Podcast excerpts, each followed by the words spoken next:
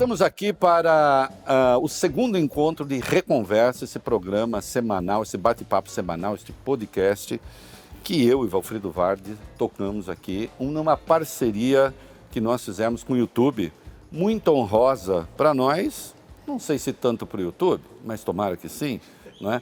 hoje com Silvio Almeida, ministro dos Direitos Humanos e da Cidadania. Nós vamos falar até por que esse e da cidadania é uma coisa importante. É, se inscreva no canal Reinaldo Azevedo, que você vai para o Reconversa. E, meu filho, minha filha, você gostou? Dá like. Se não gostou, infelizmente não tem mais dedinho para baixo, mas a gente promete melhorar. E hoje, com muita honra, né, Valfrido? É, a gente conversa com Silvio Almeida. Olá, ministro, tudo bem? Tudo bem, obrigado pelo convite, uma honra estar com, com vocês. Ô, Valfrido, eu vou ter que falar uma coisa. Vamos chamar de ministro a entrevista inteira? Então, não. É, a gente tem de. Né, a gente tem que ser sincero com você que está aí. O Silvio é nosso amigo. Isso não quer dizer que nós vamos fazer com ele uma entrevista assim, ah, Silvio, vamos levantar a bola para o Silvio cortar. Não é isso. Agora, fingir que não é nosso amigo também, né, Silvio, aí não funciona. É verdade. Porque seria falso. Então, vai ser Silvio, vai ser você, Agora, as nossas perguntas, obviamente, elas serão de interesse público, né? É, e, portanto, elas não são pautadas pela intimidade. A intimidade aqui vai servir para tornar as coisas ainda mais efetivas, para tornar as coisas ainda mais precisas. Só isso. Não vai ser bolinho, não, como você está pensando. Não está pensando nada? Não, não está pensando. Ser amigo da onça, ministro? Pode, aqui pode. Só não pode ser amigo da onça fora daqui. Tá bom. Tá, tá mas é um prazer estar tá com, estar tá com vocês, amigos queridos. Uma honra muito grande, como já disse. Nós estamos aqui fazendo essa entrevista num canal do YouTube. E você, o Ministério dos Direitos Humanos e da Cidadania, ainda hoje temos que explicar porque ser da cidadania é importante. Mas vocês criaram um grupo para debater a questão do ódio nas redes sociais. É, você está querendo me censurar, Silvio Almeida? Está querendo censurar esse programa, censurar as redes, criar o Ministério da Verdade, como alguns dizem? É, é isso? Nós vamos criar o que? O 1984 do PT? Explica para nós qual é o objetivo desse grupo. Então, é, é muito porque pelo, isso é importante. Muito pelo contrário, é justamente porque eu não quero a censura, é que esse grupo precisa ser criado porque a liberdade ela depende justamente de coibir certos comportamentos, tanto do ponto de vista pessoal, individual, como do ponto de vista institucional. É, acho que vale um esclarecimento aqui. É, esse grupo de trabalho, que é um grupo de trabalho que visa é, produzir estratégias de combate ao discurso de ódio e ao extremismo, é, não é em relação às redes sociais, única tão somente, porque é um grupo ligado à competência do Ministério, que é Educação e Direitos Humanos. Mas discurso de ódio não pode, Silvio?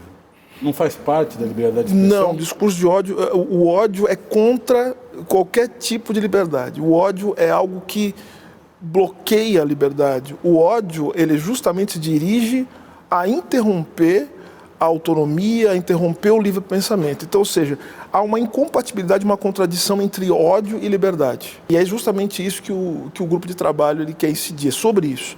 Então, veja, é um grupo de trabalho que ele tem um escopo muito, que vai além de pensar na questão da regulação das redes sociais. A gente não está falando disso.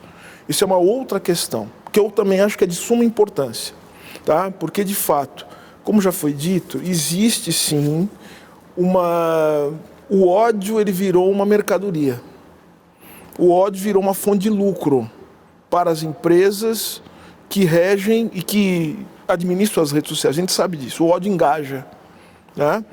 E, e, portanto, o que a gente quer fazer é pensar em termos culturais e educacionais quais são as estratégias que nós podemos criar para fazer com que o discurso de ódio ele, ele seja, é, ele possa ser dissipado e mais do que isso, como a gente pode criar também formas institucionais e democráticas, isso é fundamental, para que o extremismo e o ódio eles não se alastrem na sociedade. E veja só, existem algumas alternativas muito importantes, é isso que o grupo vai fazer. Nós queremos recolher também algumas experiências internacionais é, é, que, que me parecem experiências muito interessantes e que podem ser aplicadas ao Brasil, como, como, por exemplo na Finlândia, né? Ou seja, você tem, é, você tem hoje na Finlândia como parte do currículo escolar é, aulas sobre como identificar fake news.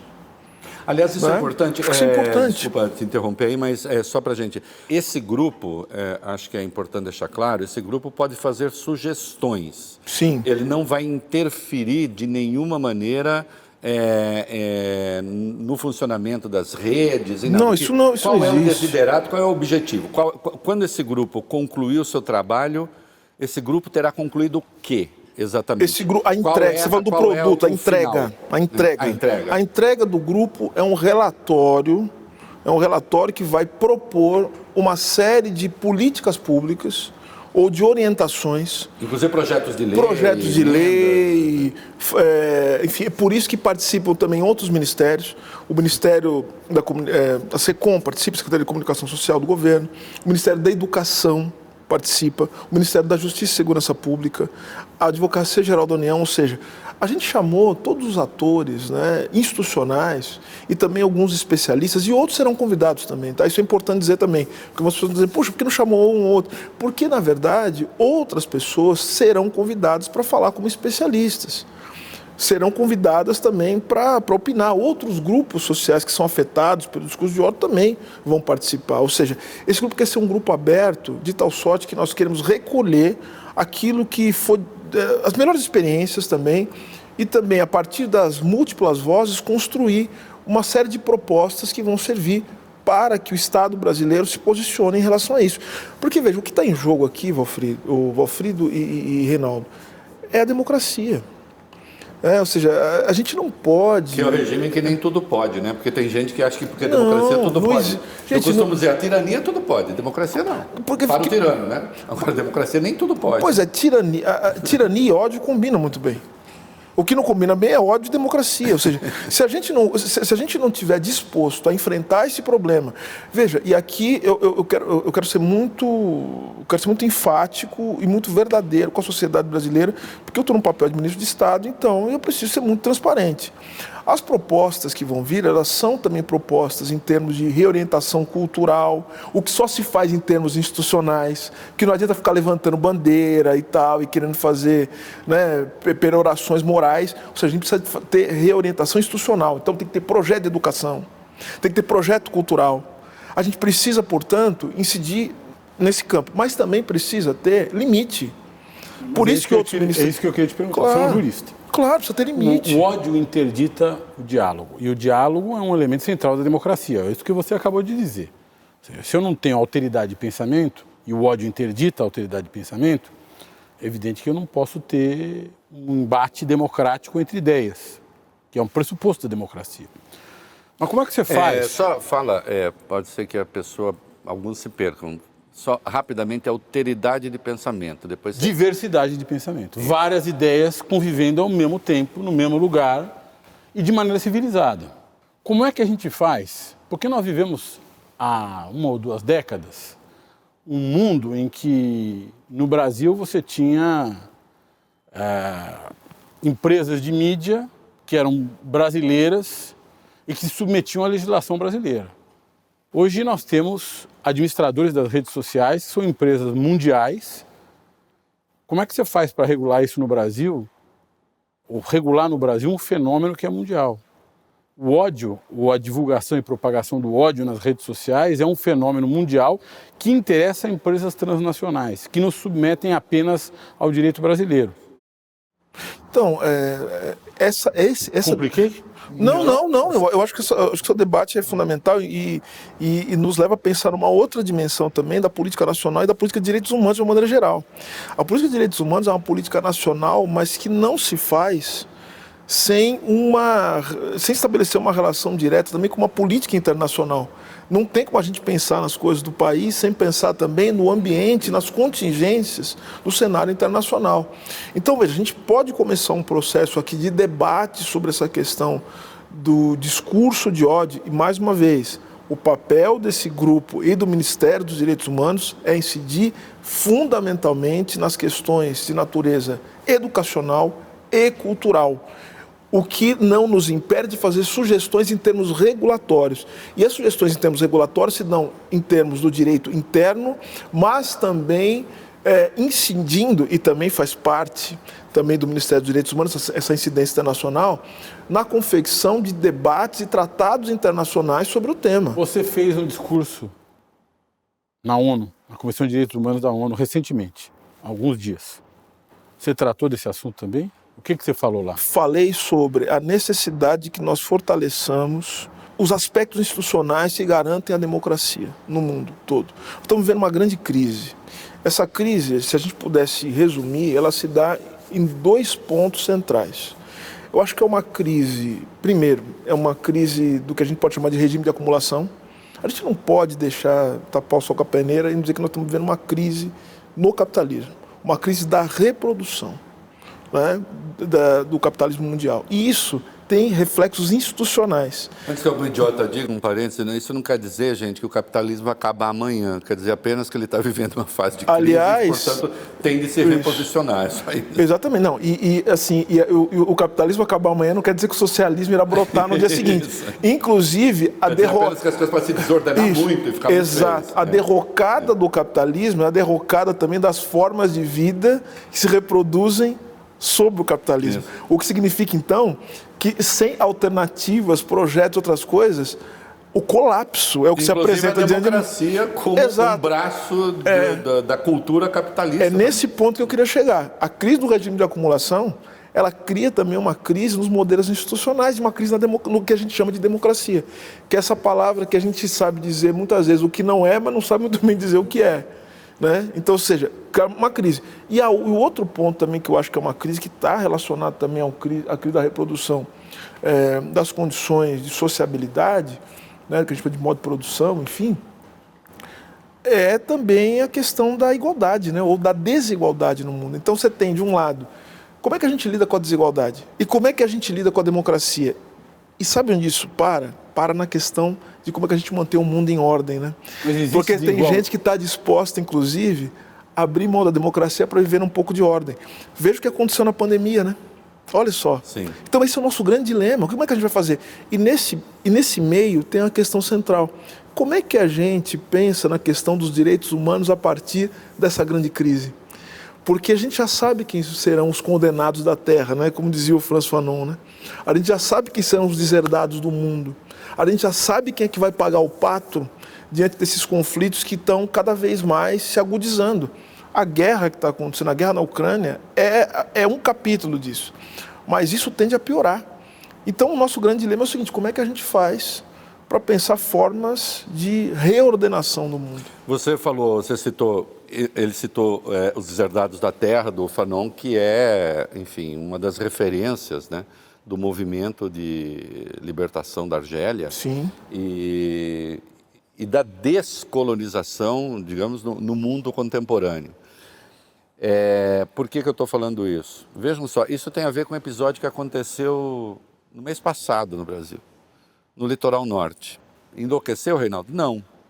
Nós tivemos ali, claro, problemas de chuva, problemas de meio ambiente, ocupação irregular de áreas, mas as pessoas, a maioria das pessoas que morreu tem cor, a maioria das pessoas que morreu tem renda e elas têm um perfil.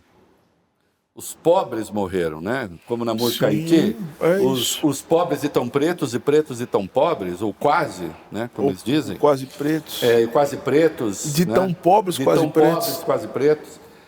É, isso significa, isso me remete a, ao seu ministério, né? E a uma coisa muito estúpida que se diz frequentemente. Você fez um discurso de posse que emocionou muita gente, a mim inclusive. Eu ouvi, sendo seu amigo, eu fiquei com nó na garganta. Porque a gente, quando é coisa de amigo, a gente tende a. Né, gostar ainda a, mais. A levar, é, gostar, mas gostar sim. Você, você é meu amigo. Já, eu, já sei, eu sei que o Silvio é capaz disso. Já esperava. Mas ouvi-lo, um ministro preto dos direitos humanos, falar aquilo, falar das pessoas que importam, né? é, me deixou de fato emocionado. E, claro, eu, eu era um discurso contra o ódio. E, por incrível que pareça, o ódio atentou para o discurso do senhor. Claro. Né? E dizendo assim, ah, mas eu sou branco, eu não importo? Então não importa. Eu sou hétero, eu não importo? Eu sou não sei o que, eu não importo? Não, claro, todas essas pessoas importam. Mas eu queria, ô Silvio, isso, eu, essa é uma pergunta que eu faço sempre. Vem cá, você que está acompanhando aqui, né? Se depois disso você não quiser dar dedinho para cima da pergunta que eu vou fazer, não precisa, porque eu também nem te quero aqui. Ah, está dispensando o público, mal começou. Não, mas é que se você não entender o que eu falar, não vai entender nem o resto do que a gente fizer para a vida. Então, pelo menos, tem de abrir a cabeça para isso. Vem cá, você que é branco e hétero, já foi discriminado alguma vez por isso? Ah, oh, meu Deus, como está difícil ser branco e hétero no Brasil. Daqui a pouco você vai dizer que é difícil ser branco, hétero, rico. Que é um inferno ser isso. Bom é ser gay, é ser preto, é morar no pé da serra lá no Saí, para a coisa desabar sobre sua cabeça. Né? Parecendo que eu sou entrevistado, desculpa, hein, mas, Não, é, mas é, eu quero saber o seguinte: quando se fala das pessoas que importam, o que isso significa em termos de direitos humanos e aí sim, e da cidadania? E aí eu quero que você fale também do nome do Deixa eu só completar essa pergunta. É possível decretar igualdade, como faz a Constituição? No, fim do dia, a Constituição dá um, dá um, tem um imperativo de igualdade. Há um imperativo de igualdade na Constituição, ou seja, a Constituição manda que haja igualdade no Brasil. É possível? Vou lembrar a frase que está num livro é, muito controverso, escrito no século XIX, por um homem bem barbudo, que ele diz assim: é, é, a revolução não se faz por decreto, é, nada se faz por decreto. Assim, ou seja, Esclarece quem é o barbudo, porque vai que a pessoa é, Um homem chamado Karl Marx, Isso. né? está no livro O Capital. E ele fala isso, ou seja, não se faz evolução por decreto. O que ele quer dizer com isso? Ele quer dizer o seguinte, que na verdade o direito às instituições elas se levantam a partir de formas de sociabilidade, de relações sociais que são conflituosas. Ou seja, e, é, e, as, e as, instituições elas são é, fundamentalmente o resultado desses conflitos que se cristalizam, né, de tal sorte que você consegue criar, vamos dizer assim, formas de contenção né, dos conflitos para que eles não sejam tão agudos que possam destruir a sociabilidade. Mas veja só, é, agora é, indo para o ponto que colocou o Reinaldo, quando se afirma vocês são importantes e valiosos para nós e nomina certos grupos sociais, ou então quando você diz vidas negras importam, não quer dizer que outras pessoas e outras vidas não importem. É afirmar a importância de grupos de pessoas que nunca tiveram a importância. Né? E que agora nós estamos dizendo o seguinte: agora vocês importam, a vida de vocês também é valiosa. Então nós vamos proteger a vida de vocês, tal como a vida dos brancos, dos heterossexuais, ou seja, das pessoas cis, heteronormativas, como elas são protegidas. Então a vida de vocês importa. importa. Agora, veja, eu comecei o meu discurso de uma maneira, assim, acho que muito emblemática, né? no sentido de afirmar a importância das pessoas de uma maneira geral. Eu comecei assim, se vocês puderem lembrar, trabalhadores e trabalhadoras do Brasil, vocês existem e são valiosos para nós. Trabalhadores e trabalhadoras do Brasil. Ou seja, o que eu quis dizer é, é que as pessoas que estão à margem do mundo, as pessoas que estão sendo discriminadas sistematicamente, né? Não quero dizer que uma pessoa que foi alvo de, de, um ato de preconceito. As pessoas que sistematicamente são discriminadas, que sistematicamente são violentadas, que institucionalmente são assassinadas, que são escanteadas, que estão morrendo, que estão sofrendo privação, que essas pessoas importam. E que eu, como ministro de Estado, num governo eleito democraticamente, com as expectativas que esse governo carrega do presidente Lula, quero dizer às pessoas que essas pessoas importam e são valiosas para nós. Foi isso que eu quis dizer, no fim das contas. E quem afirma, por exemplo, aquelas camisetas 100% negro, vidas negras importam, está querendo dizer a mesma coisa. Está querendo afirmar o seu valor diante de um mundo que não lhes dá valor.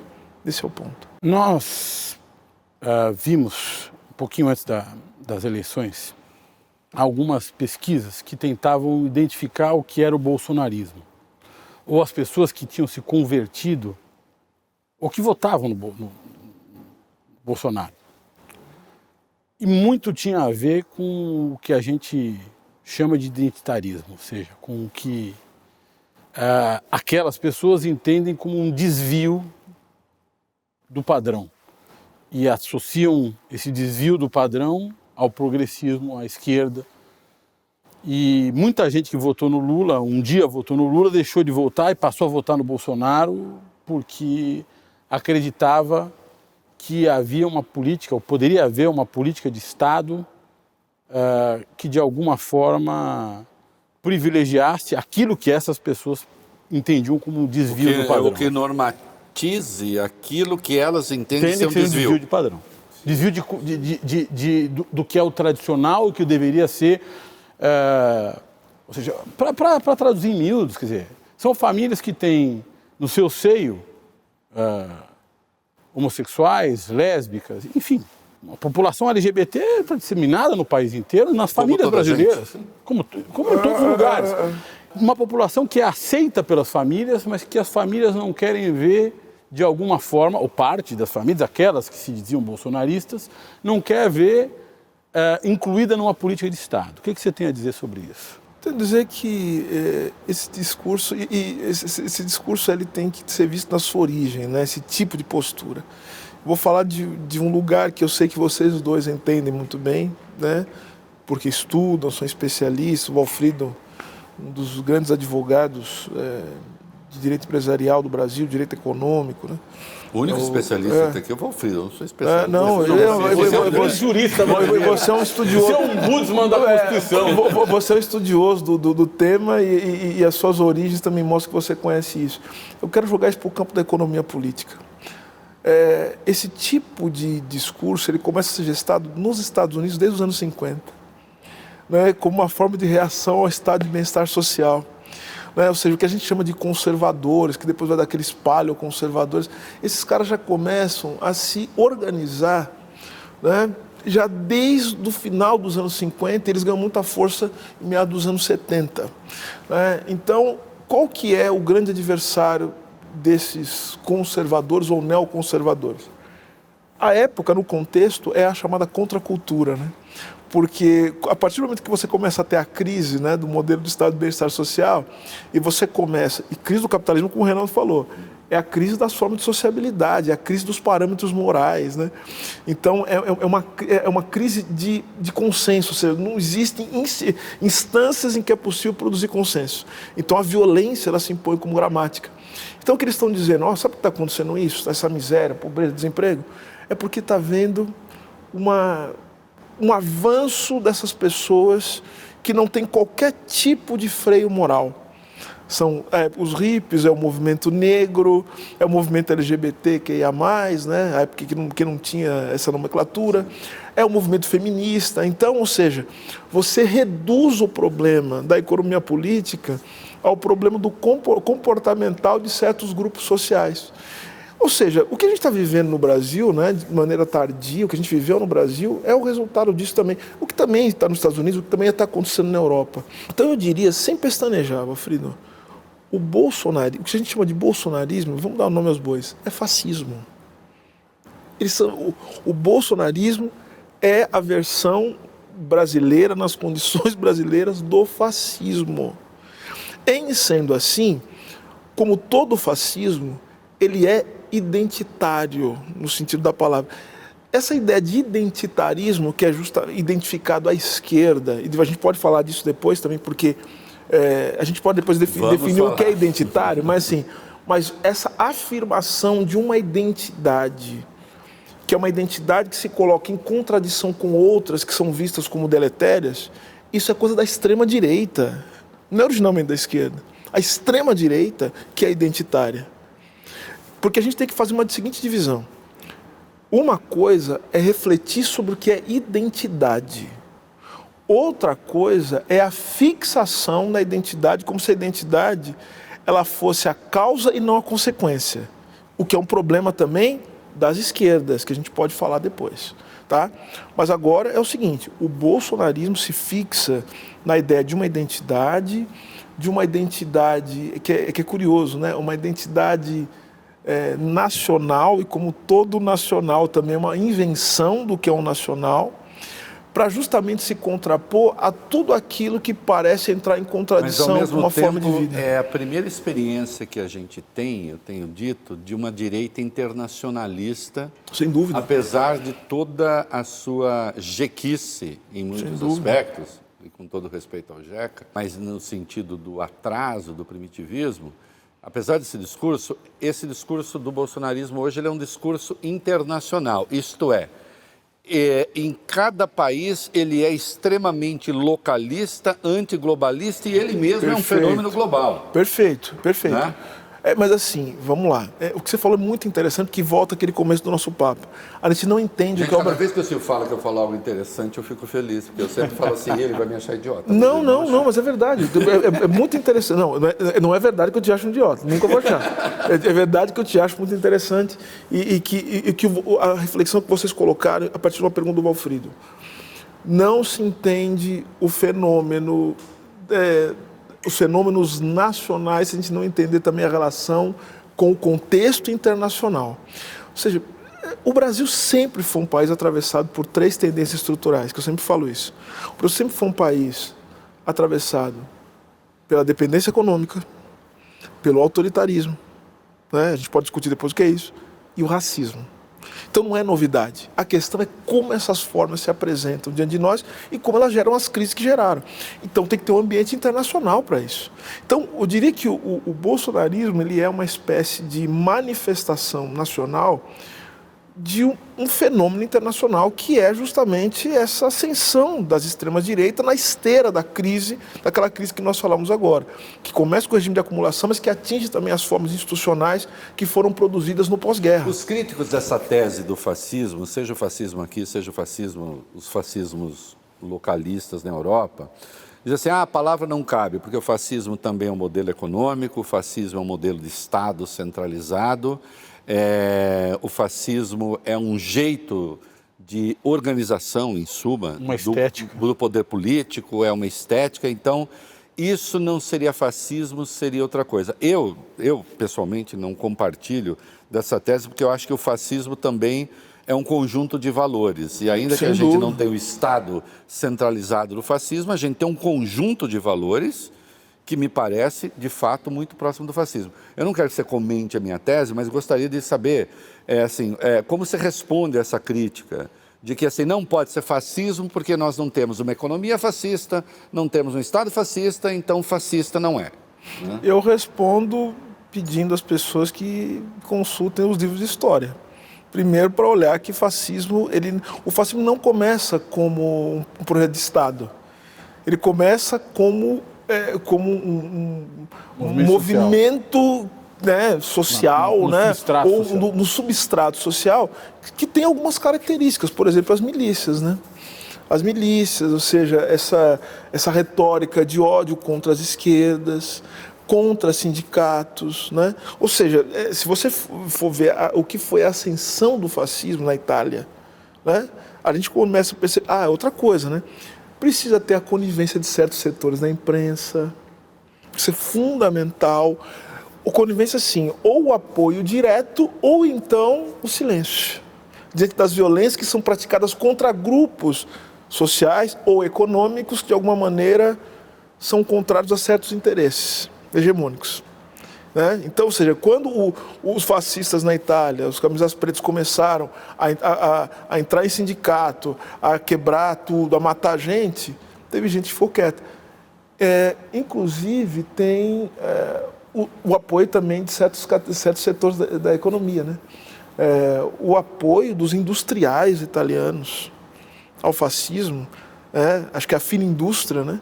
Isso aí é o que está tá nos livros de história. E está e, e tá num livro fantástico, M, o, o, o Filho do Século, do Scurati, é, que é espetacular, que demonstra como é que o, o, Mussolini ele começa a se aproximar dos deserdados.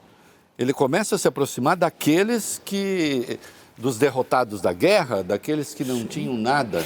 É o assim, ressentimento. E sabe, e sabe por que nós não temos nada? Nós não temos nada por causa dessas elites que estão aí é, condescendendo o tempo todo com os nossos inimigos, que é rigorosamente o discurso que a gente tem hoje do bolsonarismo, não é? Dos bacanas que estão sempre ligados aos comunistas e à elite, danos...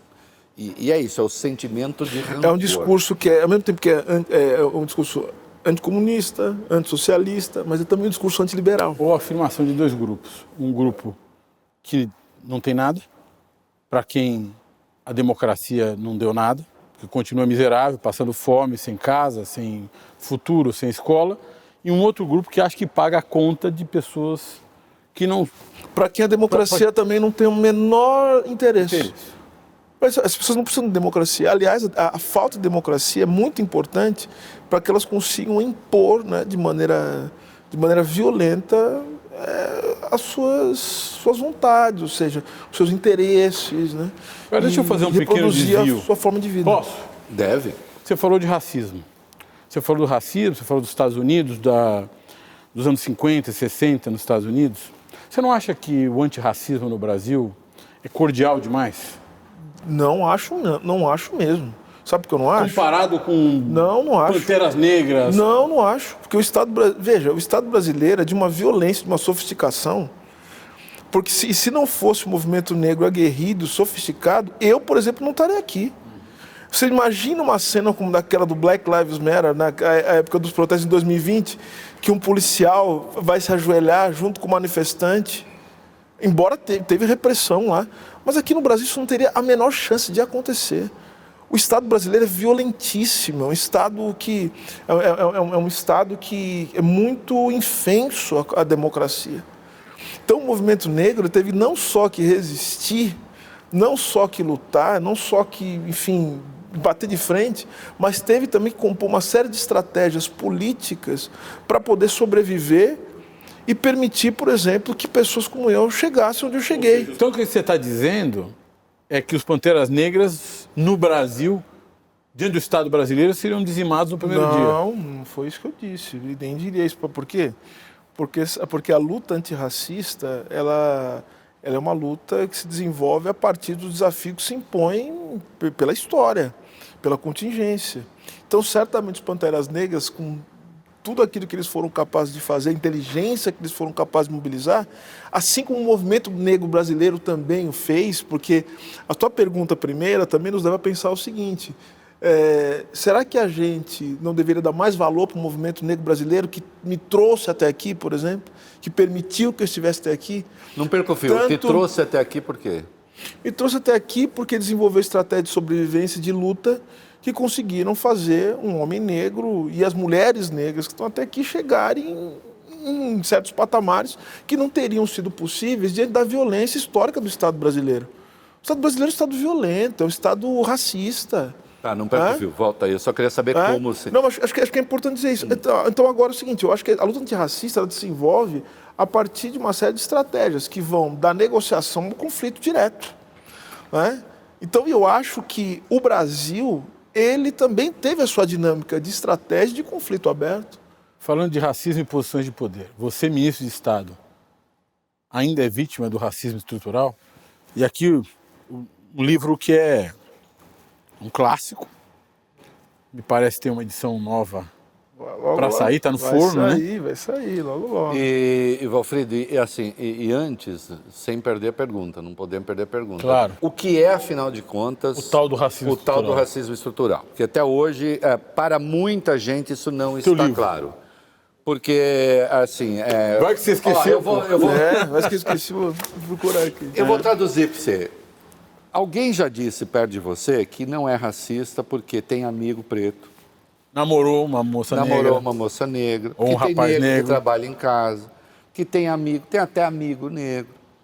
E aí ele diz assim, e isso comprova que eu não sou racista. Ele pode não ser um racista, mas o que é o racismo e o racismo estrutural existe independentemente dele, a questão não é subjetiva no sentido da vontade do cara.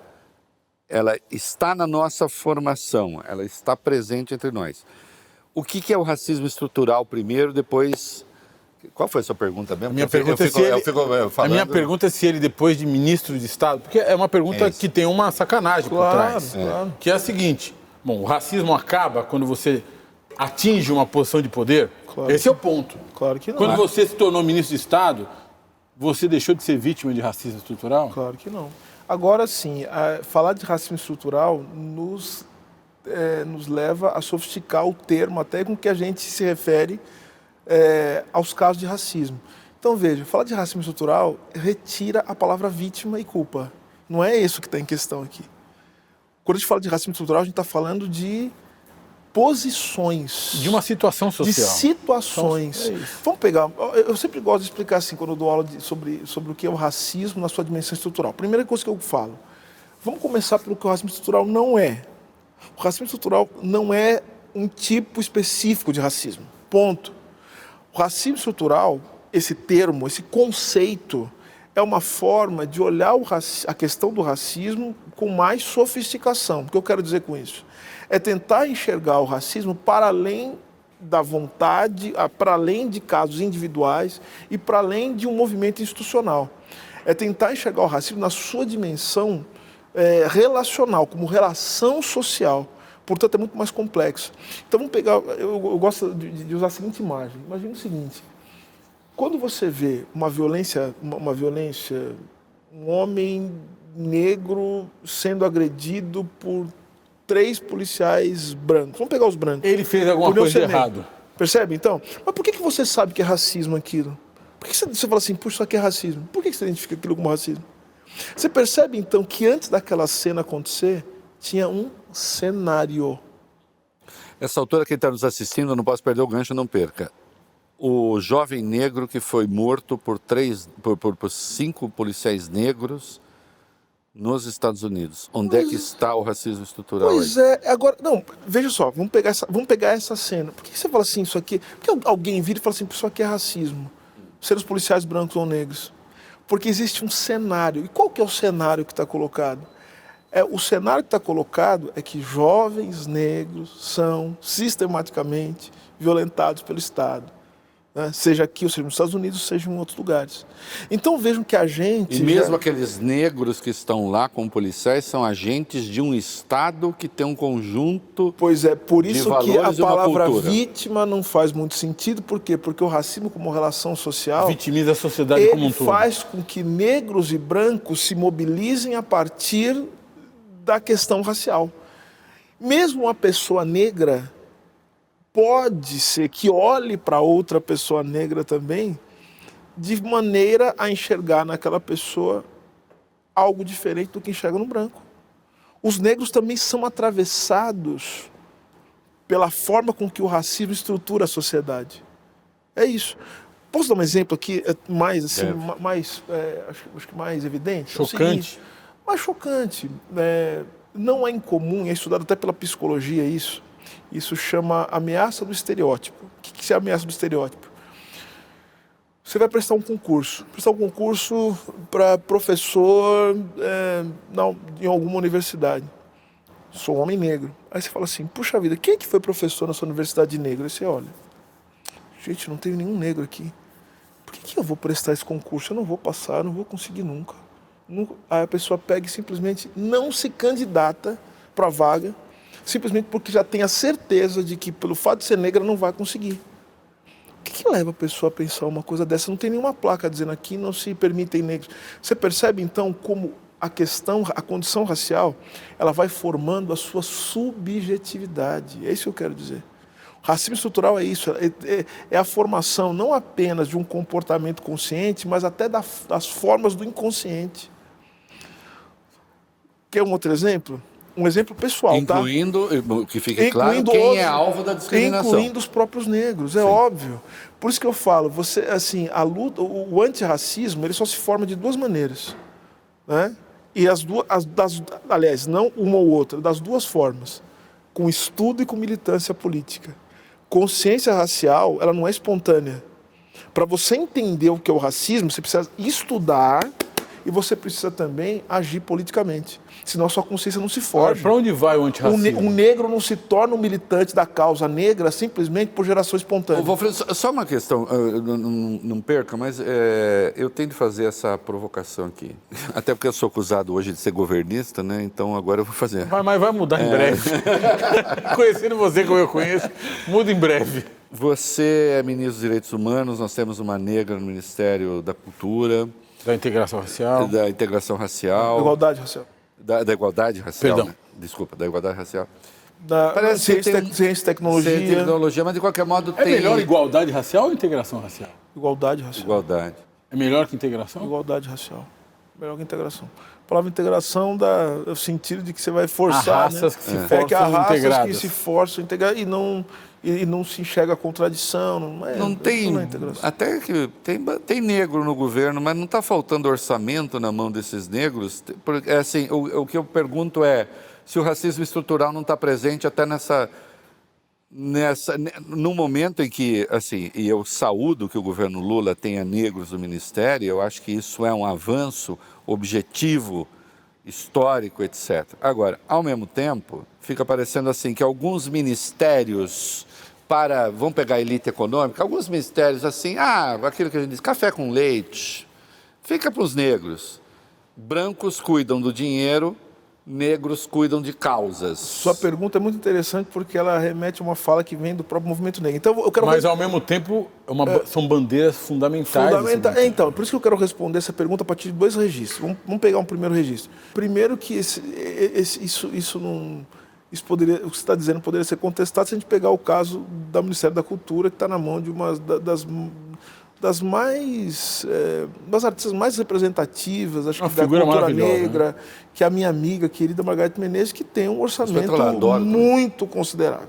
Orçamento, inclusive, acho que é um, um eu não sei, talvez esteja falando alguma coisa que não é correta, mas me parece que esse é um dos, um dos orçamentos mais consistentes né, que o Ministério da Cultura já teve. Não, e da eu, história acho que Da sim. história, eu, eu, eu, acho que tem que ser isso mesmo, diante do sim. que aconteceu nos últimos tempos. Sem dúvida. Então, acho que, acho que tudo muito correto. Agora, é... agora tem um, um outro registro também para a gente falar disso. A gente pode também considerar, é, vamos considerar que o Ministério dos Direitos Humanos, salvo engano, nunca teve nenhum negro também. É, e o orçamento também nunca foi um grande orçamento, ainda que seja uma questão central. Agora eu acho interessante também que agora o Ministério dos Direitos Humanos tem um ministro que é um homem negro. Não é? Enfim, que é advogado, enfim, que trata de uma série de coisas. Mas ao mesmo tempo, esse mesmo ministro que é um homem negro entra para ser ministro dos direitos humanos no momento em que a questão dos direitos humanos ela ganha uma relevância talvez única na história não só do Brasil, mas global. No mundo. Então agora qual que é a luta? A luta é agora o seguinte, se o Ministério dos Direitos Humanos, ele tem essa relevância, e ele de fato tem essa relevância, porque agora não é só dos direitos humanos, tá? Direitos humanos e da cidadania. Parênteses rápido, por que esse E da cidadania é importante? Porque agora é, é, a ideia do presidente Lula é que o Ministério dos Direitos Humanos ele tenha também um poder de organização de execução de política Silvio pública. Silvio Almeida é o tecido conjuntivo do governo. Sistema de justiça. Está tudo bem com o sistema de justiça? Claro que não. Claro que não. Nós estamos falando de uma série de coisas que denunciam o sistema de justiça. Política não... carcerária. Não, não tá. Ativismo judicial. Inclusive, quero, eu vou, vou, vou dar até um. Você tem verba? Eu, eu, vou, vou, dar até um, um primeira mão para vocês. O Ministério aqui. dos Direitos Humanos e Cidadania tem uma verba? Não, o Ministério dos Direitos Humanos e Cidadania tem agora. Essa é a eu luta. Sei que ela tem do... verba. Eu estou perguntando, não, não, tem não, uma verba não, digna? A luta do Ministério dos Direitos Humanos e da Cidadania agora é para que haja uma recomposição orçamento, mais do que uma recomposição, que ele tenha um orçamento Isso. que ele nunca teve antes. Para quê? Para dar conta dos desafios históricos, para dar conta ele das tarefas tem, que ele precisa ter. Precisa ter. Mas como é que funciona isso? É para o próximo ano? O próximo ano. O próximo ano. Ou seja, a pressão sobre o executivo, sobre o legislativo, para, que, que, o orçamento, orçamento do, do pro... Ministério dos Direitos Humanos, que passou, quando eu falo tecido conjuntivo, ou seja, o que você faz no Ministério dos Direitos Humanos permeia um monte de coisa. Sem Relações dúvida. de trabalho, política carcerária. Política econômica. Política econômica, política racial, a, a gente cuida, assim, Rela- é, re- relações. criança, adolescente, pessoa idosa, pessoa com deficiência, população em situação de rua, a gente cuida dessas pessoas. Ou seja, e, e- e a questão da população em situação de rua é uma questão que foi eleita pelo presidente Lula como uma questão central. Ministério Flex. E, é, pois é, flex e Tem, muito- o- tem um conceito, né? você E que a tá- gente precisa, se- e, e só para terminar, Reinaldo, é, é fundamental, portanto, que haja orçamento. Por quê? Porque, porque cidadania. Porque De a gente quanto tem é que hoje? ter Você- capacidade. É, eu não tenho de cabeça, até porque é o seguinte: é, existe ainda uma discussão sobre a recomposição desse orçamento pelo seguinte. O Ministério dos Direitos Humanos não era o Ministério dos Direitos Humanos e Cidadania, era o Ministério da Mulher, da Família e dos Direitos Humanos. E ele- da Damares. E, isso, e da Damares. Da. O que, o, que, o, que, o que piora muito a situação. Então, o que a gente tem? A gente tem uma, uma divisão, teve, houve uma divisão de- do Ministério, que virou Ministério da Igualdade Racial, que antes era uma secretaria, Ministério das Mulheres e o Ministério dos Direitos Humanos e da Cidadania. Então, o orçamento ele foi dividido em três né? O que torna, portanto, porque ainda há uma discussão como como dividir esse orçamento da melhor maneira possível para que não falte para ninguém, mas mesmo assim, diante das tarefas que têm que ser realizadas, esse orçamento ele é insuficiente. E a gente vai lutar por ele, o que não significa que a gente não vai fazer as coisas que têm que ser feitas. Aliás, nós vamos fazer o que tem que ser feito para justificar do orçamento. a despeito do orçamento para justificar o porquê a gente tem que ter orçamento. Então, ou seja, eu vou te adiantar já. A gente vai fazer coisas fantásticas, né? Inclusive nos próximos, até o nosso plano dos 100 dias envolve fazer coisas muito importantes, muito relevantes, coisas que já, nós já fizemos, algumas, outras vamos fazer, né, nos próximos 100 dias. Mas nós temos um planejamento para esse ano, né, em que muita coisa vai ser feita a despeito do orçamento. Só que quando o orçamento vier, é, quando começar a discussão sobre orçamento, a gente vai mostrar o que a gente fez e vai, portanto, exigir um orçamento condizente com os desafios que a gente tem para realizar. Vamos falar um pouquinho de sistema de justiça, que é a sua especialidade. Deixa eu falar uma coisa pra Especialista você. nada, Só em. O teu pai foi goleiro do Corinthians e da seleção brasileira, certo? Perfeito. Yes! O goleiro é o último homem na linha de defesa. Defesa é coisa de advogado, que é o que você é. Exatamente. Isso é por acaso? Dá uma mãozinha pra mim aqui. Isso é por acaso? Sua pergunta é boa. Essa pergunta é bonita. Eu acho que não, rapaz. Eu acho que eu, é, eu acho que o fato do meu pai ser, ter sido um goleiro, acho que diz respeito a uma série de características, acho que da minha vida hoje, né? Eu acho que não só o fato de, de ser uma pessoa que se coloca na defesa, né? O último homem na linha o de último defesa. homem na linha de defesa. E agora, sobre os direitos humanos e com a história de ativismo que eu tenho, os estudos que eu faço, você me colocar sempre como a última, como a última barreira né, entre a civilização e a barbárie, né, que é isso que a gente faz contra direitos humanos. Mas acho que tem outras características no goleiro né, que, que acho que são importantes. A primeira delas é o goleiro ele precisa ser alguém em que você confia. Alguém que precisa demonstrar confiança. Alguém que precisa demonstrar que que se tudo der errado, você está lá para, ou seja, se a defesa for vazada, você está lá para para tentar salvar o dia, né? Até na hora É, do pênalti. até na hora do pênalti. Wenders. É, é na hora do pênalti que é, é, é, o, é o momento da solidão. Eu acho que tem outro. O goleiro ele tem uma capacidade de ver o jogo por uma perspectiva que os outros jogadores talvez não tenham essa condição, nem o técnico tem. O goleiro, é, enfim, eu acho que Um ponto- essa ideia um- de um organização, ponto de observação um ponto de privilegiado do observação jogo. privilegiado, mas eu não gosto nem de falar de privilégio, mas é um ponto de observação de muita responsabilidade. Porque não é privilégio, né? é responsabilidade. Porque o goleiro, inclusive, ele tem que arrumar barreira, ele tem que olhar quando a defesa está com problema, ele tem que chamar a atenção do companheiro. Então, eu acho que eu acho que essas características do ser goleiro fazem com que eu fazem com que eu eu tenha tomado algumas decisões na, na minha vida. Quais, né? por exemplo? O quê? ser advogado, ser um militante dos direitos humanos, ser um sujeito que se interessa muito pela forma com que a sociedade se organiza, é, cultivar sempre das minhas relações essa ideia da confiança, eu acho importante. Eu acho importante parecer confiável, né? E ser confiável. Com Eu esses que- óculos, desde quando?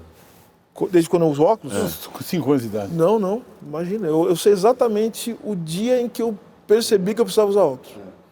Foi quando eu estava assistindo a, a- as- eu estava na penúltima semana de aula do meu último ano de faculdade. Opa. Ah, então deu Aí eu tempo. fui então, olhar- então foi não, 1990, a minha pergunta é foi porque 1999. Você, você jogou bola? Você chegou a jogar bola? Treinei, é, tre- assim, eu, eu fui, meu pai me levou na peneira da Porque eu portuguesa sou de míope desde esporte. que eu nasci, eu Você joga muito, bem? eu sou muito ruim de bola. Eu não então. jogo mal, mas eu tô aposentado Eu desde sei os que 12. você dança bem.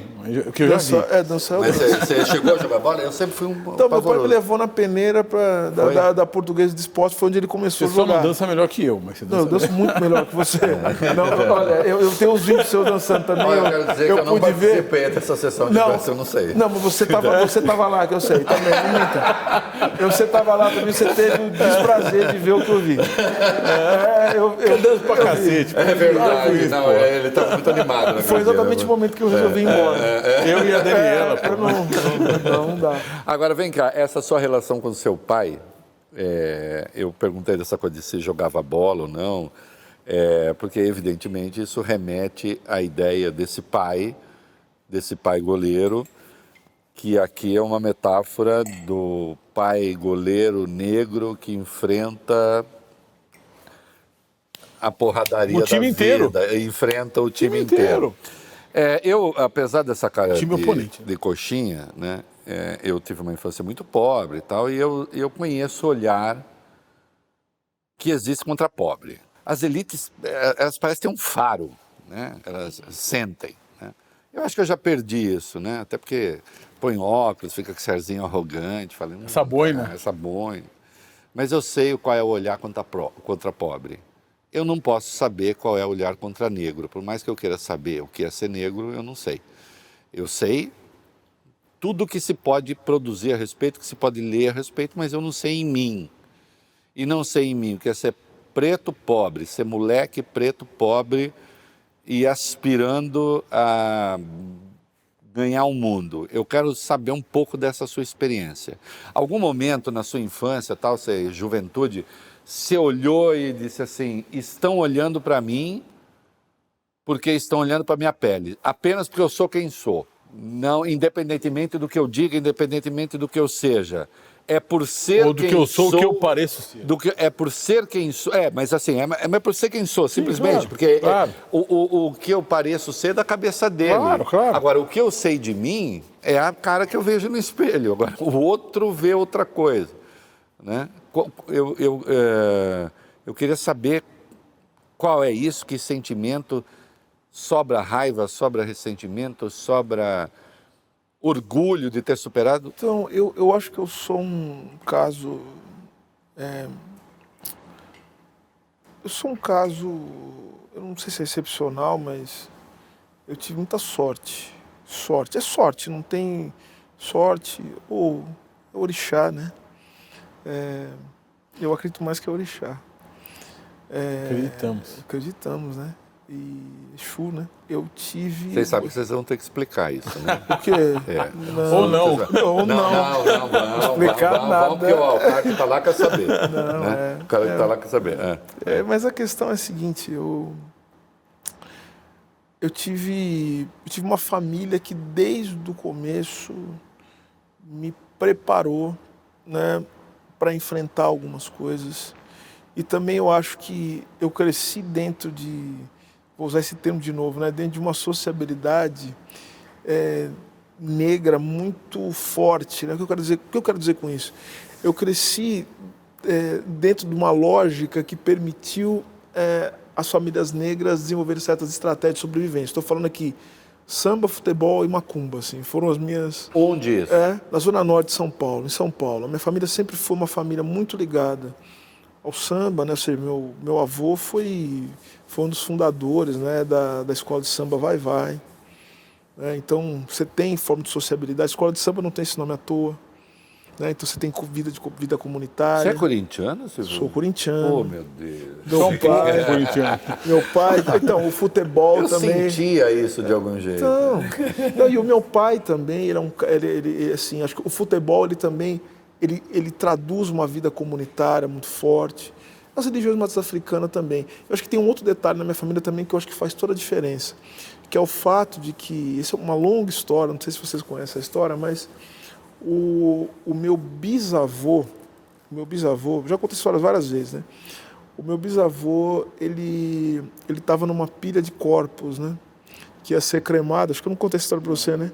1918, gripe espanhola. Um homem estava. Acharam que tinha morrido. Tinha uma, exatamente, uma pilha de corpos que ia ser, Jogaram crema, ia ser cremada na faculdade, era a antiga faculdade de ontologia de São Paulo, na Três Rios, onde depois virou o Conservatório Livre de Música, era ali a faculdade de ontologia e farmácia. Né? E eles colocavam os corpos ali para ser cremados. A pilha começou a mexer puxaram, era um rapaz que estava vivo, que tinha vindo de Campinas.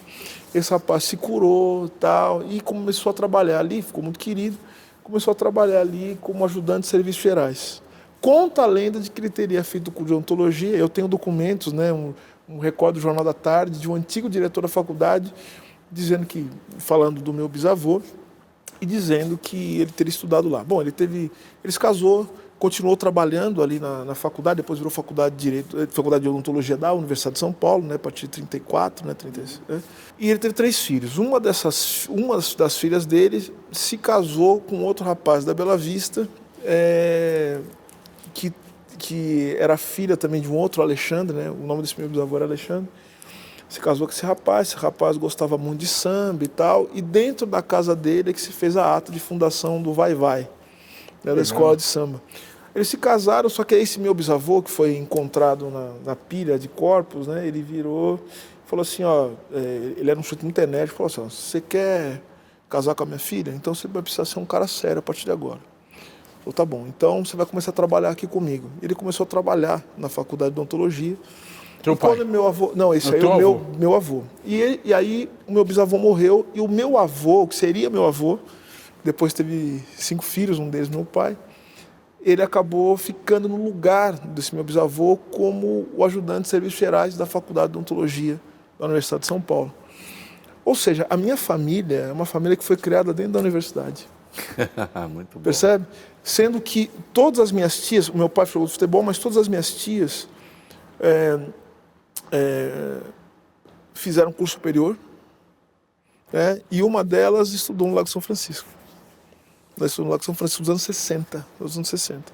Então, ou seja, Sem política de cotas. sem política de Contra cotas. tudo e contra todos. Sem política de cotas. Você é a o que, o que é uma política de- pena. Você é a favor Porque da eu queria, de que, eu, queria que tivesse. Eu sou muito a favor. Eu queria que, eu queria ter, que tivesse tido no meu tempo. Porque daí eu teria mais colegas negros, teriam mais outros negros O estudando cara que está comigo. acompanhando a gente agora e que Eu um- eventualmente é contra a política de cotas, vai dizer Renato, que você... pô, você... Renato, posso te dar uma explicação sobre política Pode. de cotas? Que eu acho que é importante falar sobre isso. Não, é que você não se formou pela política de cotas. Não, é uma, eu- é uma pena. Eu, gostar, eu gostaria que tivesse no meu tempo. Se tivesse política de cotas no Sabe, meu tempo, eu me formei no. Largo São Francisco. Sabe quantos negros tinha na minha sala? Zero. Zero. É, imaginei. Isso é normal? Claro que não. É, Não é, normal. não, não, Sabe é- é- quanto- ó, quantos negros tem nos restaurantes em que a gente me, janta? não é que eu me É, formei é no século retrasado. Eu me formei só no século passado, 1995. Sim. Tinha zero. Você sabe, você- é, eu me for, eu Só para sabe, esclarecer, Silvio, eu já bati muito na política de cotas e hoje eu sou favorável à política de cotas. eu lembro, eu te odiava essa época. É, eu sei. A gente já se odiou, hoje a gente se ama muito. mas verdade. assim, eu era. E isso é a beleza da vida. mas A beleza é da vida é mudar de eu opinião. estava errado, mas pelo menos os meus argumentos. Dessa Não, vez mas, você não, tá, mas, outras vezes nem tanto. não, mas, mas, mas, mas assim, o, que eu que nos aproximou é justamente a sua. Esse é o problema, a você defendia bem. Mas aí, cara, é, você, é, é, o cara que está acompanhando aí, fala assim: é, o Silvio é brilhante, o Silvio dá aula nos Estados Unidos, o Silvio. E não teve política de cotas. E, portanto, ele passou por Ele não- esse processo ou seja, todo de ninguém teste. precisa disso. É. E na base da meritocracia, como qualquer outro, você conseguiu. O que é que você responde para ele? Primeiro que eu, assim, eu, eu não posso ser a medida do mundo, né? Primeira coisa, né? Eu não posso ser a medida do mundo. Às vezes eu lamento tanto que eu não possa ser, mas mas, fazer é, mas é. Mas eu não posso Eu, nem, eu, nem eu entendo de beleza, não de intelecto. É, eu, eu nem quero ser. O que, que você responde para Agora eu respondo o seguinte: o que, que é a política de cotas raciais? Acho que é importantíssimo dizer isso. Eu acho que esse é um dos problemas do debate público que começou a acontecer no Brasil a partir dos anos 2000, fez muita gente inteligente e até gente legal não entender muito bem o que estava acontecendo na época e depois até mudou de posição, porque você não foi o único. A pessoa legal que não entendia era eu. Não, não, tem outras pessoas legais também que são muito minhas amigas e não entendiam. Porque, porque, era o seguinte, primeiro acho que é uma incompreensão sobre Naquela como... época você não era tão legal. Não, acho que tem uma incompreensão também de como, de, de, de como do papel da questão racial para a história do Brasil, porque veja, esse é até é o objeto do, do, de um próximo livro que eu quero escrever, né? parece que eu já comecei a escrever, que é o seguinte, todo mundo que pensou o Brasil, todos os grandes pensadores do Brasil, todos, desde a independência, eles tinham dois temas que para eles eram fundamentais. Qual é o primeiro tema? Assim, que é qual é o modelo institucional que dá conta da singularidade do Brasil. E a, segunda pergunta, que está ligada a essa, é a seguinte: o que é ser brasileiro? E aí essa pergunta, ela envolve o que? Raça. Porque envolve pensar o que é nacionalidade. Todo mundo, você pega o José Bonifácio, até, enfim, pega os pensadores do século XX, Guerreiro Ramos, Florestan, caiu para todo mundo Gilberto Freire não nem dizer. Estão pensando a questão racial. A direita, o Oliveira pensamento Viana, econômico brasileiro está pensando a questão racial. Ou seja, então tem uma incompreensão do papel da questão racial para entender a formação social brasileira. Aí a segunda questão, o que é a política de ação afirmativa? Primeiro que não é política de cota, é política de ação afirmativa. A política de ação afirmativa é política de promoção da igualdade cota é só uma técnica dentre várias possíveis para promover a igualdade. E como é que você escolhe a técnica? É a mesma coisa que você escolher na hora de apertar um parafuso. Você escolhe a chave de fenda, a chave de roda. Ou chave de fenda, a chave Phillips. Depende do que? É uma escolha ideológica? Não, é uma escolha técnica.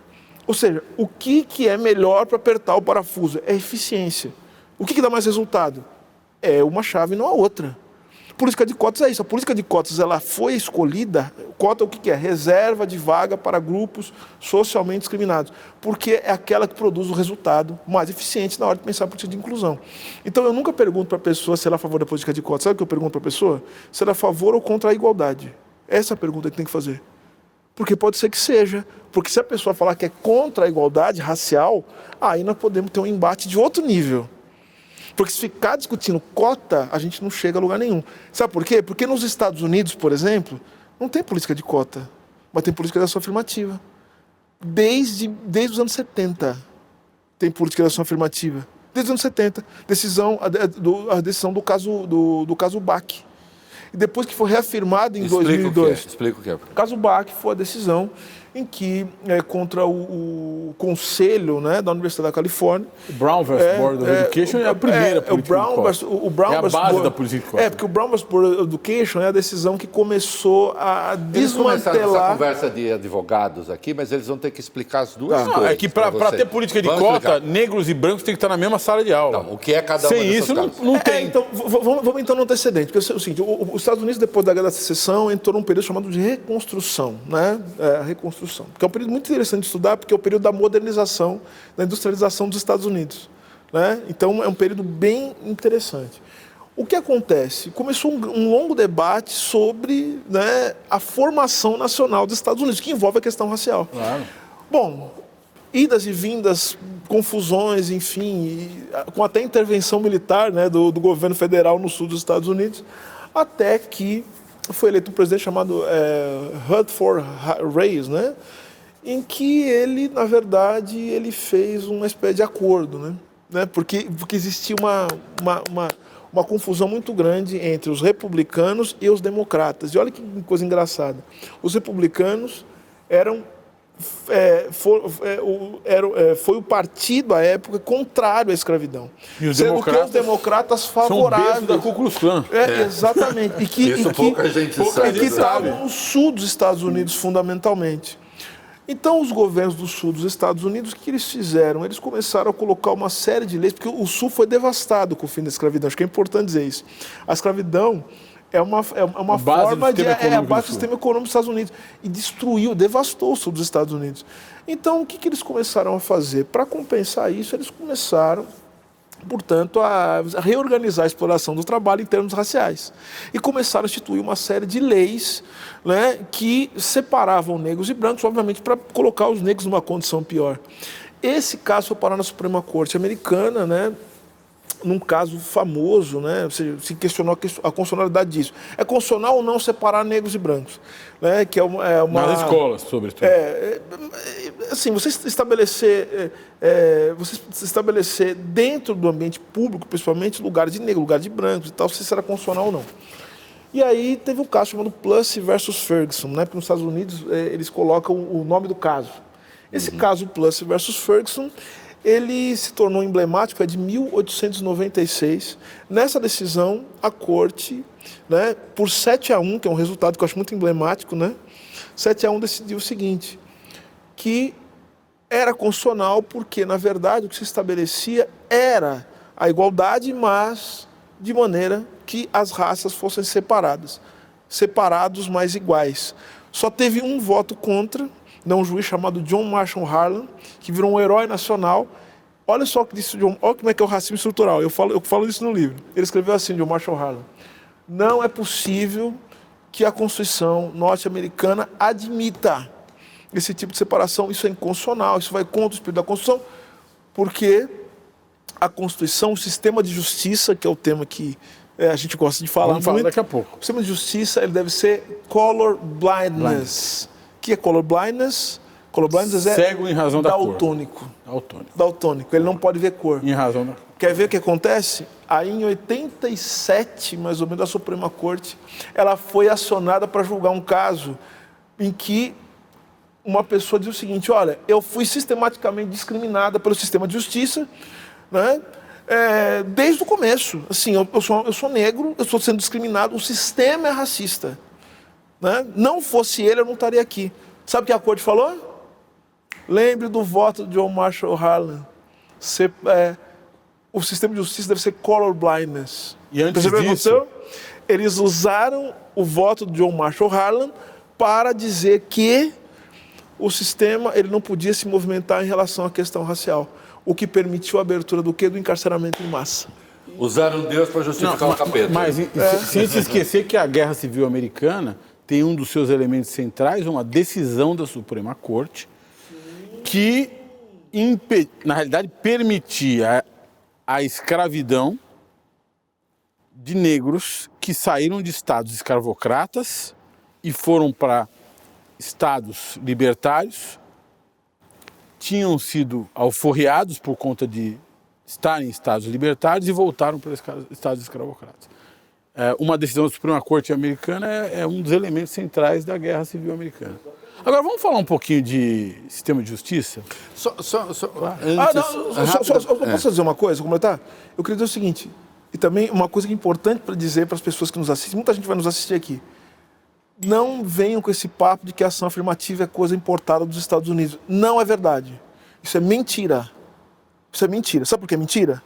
É mentira porque nos Estados Unidos não existe nenhum modelo de ação afirmativa parecido com o nosso. O nosso modelo é feito pelo Brasil e para os brasileiros. Aliás, para nós, esse modelo de ação afirmativa, principalmente na universidade, Reinaldo, e Valfrido, ele tem um impacto muito mais radical do que tem nos Estados Unidos. E eu vou explicar por quê. Primeiro que aqui tem modelo de universidade pública. As universidades públicas no Brasil, elas são, é, elas são muito mais capilarizadas, enfim, e elas também forjam as elites nacionais. Por isso que o movimento negro, que você me perguntava agora, fez uma estratégia genial no final dos anos 70. Sabe qual foi? Dizer o seguinte, ó, a gente não quer dinheiro não, até porque vocês não vão dar mesmo, né? Sabe o que a gente quer? A gente quer só entrar na universidade, a gente quer estudar. Deixa a gente estudar. É difícil, né? Como é que você vai negar, né, do ponto de vista ético, um pedido para estudar? A gente só quer estar na universidade. Porque a universidade no Brasil, principalmente num país da América Latina, tem um efeito que eu acho muito engraçado, né? Porque assim, a universidade no Brasil é um elemento de formação do branco. Olha só. Porque no país da América Latina você precisa inventar uma coisa que não existe na América Latina, sabe o quê? Gente branca. Você precisa inventar um negócio desse. Como é que você inventa gente branca? Porque branco não é por causa da cor da pele que o sujeito é branco. Porque se, se assim fosse, se o cara vai para os Estados Unidos, quando vocês vão nos Estados Unidos, vocês vão ser Latino. latinos. Latino. Vocês- e vocês não são brancos. Tem gente, inclusive, que entra em depressão por causa disso, porque não entende. o cara vai lá e começa a ser discriminado, chamado de latino, tal, não é bem tratado. Aí ele vai entender o que significa. Né? É xingado na rua. O cara vai, entender. que ser branco não é a cor da pele. Não, e ser negro também não é. Não é. Não tem nada a ver com genética, tem a ver com sociabilidade. Então, aqui no Brasil, como é que você inventa branco? Você inventa branco justamente colocando certas pessoas, claro, o dispositivo da pele, ele é um dispositivo importante, mas ele não é suficiente. Você precisa colocar em certos ambientes, você precisa formar a subjetividade do branco, inclusive afastando dos negros, até geograficamente. É, A a- essa ação afirmativa, rapidamente, num, é, só para a gente fechar. O que seria essa ação afirmativa É, em três áreas? E saber se você, o que você, se você imagina alguma coisa. Serviço público, professores das universidades e não apenas alunos, e Congresso Nacional. Concordo.